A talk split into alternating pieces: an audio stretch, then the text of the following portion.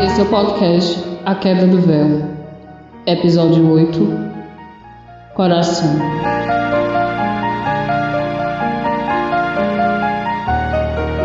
Aressa recebeu uma carta. Ao ler, sentiu um tremor percorrer seu corpo e saiu desvairada pela casa. Procurou o esposo na biblioteca, jardim, nada. Tinha que partir imediatamente. Sua mãe fora picada por uma serpente e estava muito mal. Mirana, separe algumas roupas para mim. Prepare meu cavalo que eu chegarei em casa muito mais rápido se for sozinha.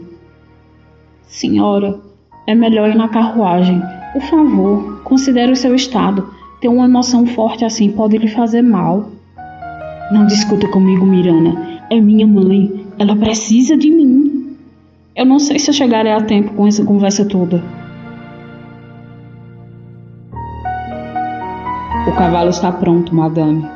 Prepare tudo e mande depois, Mirana. Eu vou partir agora mesmo. Quando Stefan chegar, entregue-lhe a carta e conte para onde eu fui. Joana vinha chegando do jardim e viu a agitação de Aressa. Seu semblante carregado e sombrio não permitia perguntas. Deixou-a passar e seguir seu caminho. Mirana, o que houve? Aressa estava desvairada. Não é normal ela estar assim. A mãe dela está doente. Talvez não passe de hoje. Por isso tanta pressa. E Stefan? Onde está? Foi com ela? Não. O Senhor foi à cidade de manhã e ainda não voltou. Arissa cavalgou como nunca. Precisava ver sua mãe. Precisava lhe contar a novidade e vê-la viva, nem que fosse a última vez. Onde ela está, Júlio? Eu quero ver minha mãe. Eu preciso encontrá-la. No quarto, senhora. Venha rápido. Aressa tremia, mas controlou-se. Ao entrar, viu sua mãe no dossel, pálida, olhos baços, sangue brotando do canto da boca. Mamãe, o que aconteceu? Como essa serpente apareceu aqui? O jardim está limpo, bem cuidado. No canteiro de rosas, minha filha. Ela estava lá escondida. Fui colher algumas e fui picada na mão direita. Então, mostrou-lhe a mão inchada, roxa e purulenta já. Dona Amélia era uma mulher forte, mas estava claro que não resistiria ao veneno. Um acesso de tosse começou, e perdendo sangue como estava. Mamãe, mamãe.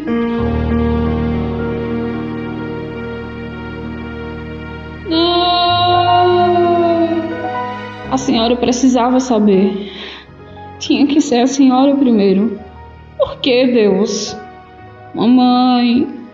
Passou horas com a mãe morta no colo, até que Júlia e os outros empregados criaram coragem para separar as duas. O corpo de Dona Amélia já estava gelado. A Aressa a soltou, deu ordens aos empregados para arranjar o velório e foi para seu antigo quarto. Tomou um banho e esperou. Senhora, quer comer algo? Precisa se alimentar. Os preparativos do velório, como estão? Já enviaram mensagens para nossos parentes? Sim, senhora. Já começaram a chegar alguns. Acomode-os, prepare a capela. Colha todas as rosas e girassóis que minha mãe amava e enfeite-a. Mas, senhora, rosas são para casamentos. O que recebeu foi apenas um olhar frio. Minha mãe merece todas as flores dessa casa. Não discuta comigo. E se você não quiser fazer isso, eu mesmo farei enfeite a capela e ela terá todas as rosas, todos os girassóis. E por que estamos discutindo isso ainda? O padre vai reclamar, senhora. Não é apropriado. Em minha casa, quem decide o que é ou não apropriado sou eu. Absolutamente, senhora. A capela será preparada como deseja. Júlio fez uma referência e se retirou. Aressa nunca falara com ele daquele jeito. Viviam entre risos e brincadeiras quando ela morava ali. acobertou várias de suas saídas à luz do luar, antes e depois de conhecer Stefan. Quando meu marido chegar, mande-o aqui. Eu não tenho forças para receber ninguém agora. Apenas meu esposo. Mais ninguém. Os parentes foram chegando, a cabela preparada e o funeral começara. Stefan chegou. Não falou uma palavra. Apenas a abraçou. Depois de muitos minutos e do choro convulsivo de Aressa, finalmente, meu amor, perdoe-me. Eu vim direto da cidade até aqui. Assim que soube de sua mãe, imaginei que tivesse vindo para cá. Stefan. Stefan, a minha mãe foi levada de mim. Eu estou sozinha agora. Sozinha. Meu amor, eu estou aqui. Nunca vou lhe abandonar. Você tem a mim por toda uma vida, para sempre e sempre. Lembra? Aressa não respondia. Tremia e molhava sua camisa com o choro. Mas abrigou-se em seu peito e se calou. Até o pai dele entrar no quarto e ver os dois naquele momento. Vocês não têm compostura. Sua mãe morreu, menina, e ficam em atitudes libidinosas aqui dentro. Pai, o senhor está enganado. Eu estou fazendo o meu papel de marido, amparando a minha esposa. Eu estou aqui por ela e não para que o senhor julgou ver. Eu peço que se retire daqui agora mesmo. Moleque insolente, você vai me pagar por isso. Capela estava lotada. Gente da cidade, parentes, algumas personalidades, o padre e o caixão em destaque. Murmúrios percorriam o ambiente. O padre, claramente desconfortável, proferia suas orações. Aressa e Stefan entraram por uma porta lateral, observaram o quadro. Vestida de roxo e negro, um véu de renda carmesim lhe cobria o rosto.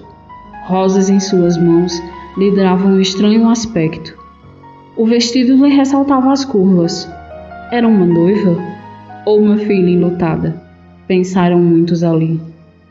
O padre a repreendeu com um olhar, mas quando Aressa tirou o véu, não havia dúvidas que estava desnorteada. Olheiras arroxeadas, face e lábios pálidos, olhos vermelhos ressaltados pelo verde esmeraldino de suas pupilas dilatadas, tal qual um fumador de ópio. Lady Alessa, minhas condolências. Sua mãe era uma mulher muito ilustre e querida por todos nós. O estranho fez uma mesura e partiu, Vieram outros até ela, se amparar em Stefan, e contemplar por muitos minutos o fardo inerte que restara de sua mãe. O padre começou a litânia. Houveram cânticos e seguiram para o cemitério. A cova, aberta às pressas, parecia estranhamente torta. Ao descer, o caixão estava em paralelo. Um horror. Mal se sabia da tradição da filha dizer as últimas palavras e jogar as primeiras flores. Começou uma garoa fina. E quando não havia mais ninguém no cemitério, Areça e Stefan se foram. Iam sóis na carruagem. Me diga, amor, como é possível que num jardim limpo e bem cuidado como o nosso, poderia aparecer uma serpente como aquela que nem é nativa da região? Eu posso me conformar com tudo, mas com a morte da minha mãe eu jamais vou acreditar que foi natural é pedir demais para minha inteligência. Meu amor, eu gostaria de ter uma resposta para isso nesse momento. Mas o que dizer se tudo é o nosso destino? E apesar de vivos, todos nós iremos um dia. Você, mais uma vez, com essa obsessão por algo que não tem provas, caos, dor, morte, tudo isso é provável e não destinado. A não ser que tenha escrito e executado ainda Ainda assim seria destino? Não é destino. Isso foi um assassinato. Meu amor, você está há duas noites sem dormir e comer. Precisa descansar. Eu estou aqui com você para lhe oferecer tudo o que estiver ao meu alcance. Abriu a portinhola e percebeu que já haviam chegado em casa. Desceram devagar da carruagem. Aressa parecia que ia desmaiar a qualquer momento.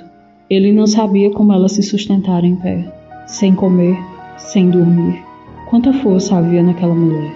Ele jamais imaginou que a moça doce, calma, impulsiva às vezes, pudesse ser tão estranha e, por vezes, terrível.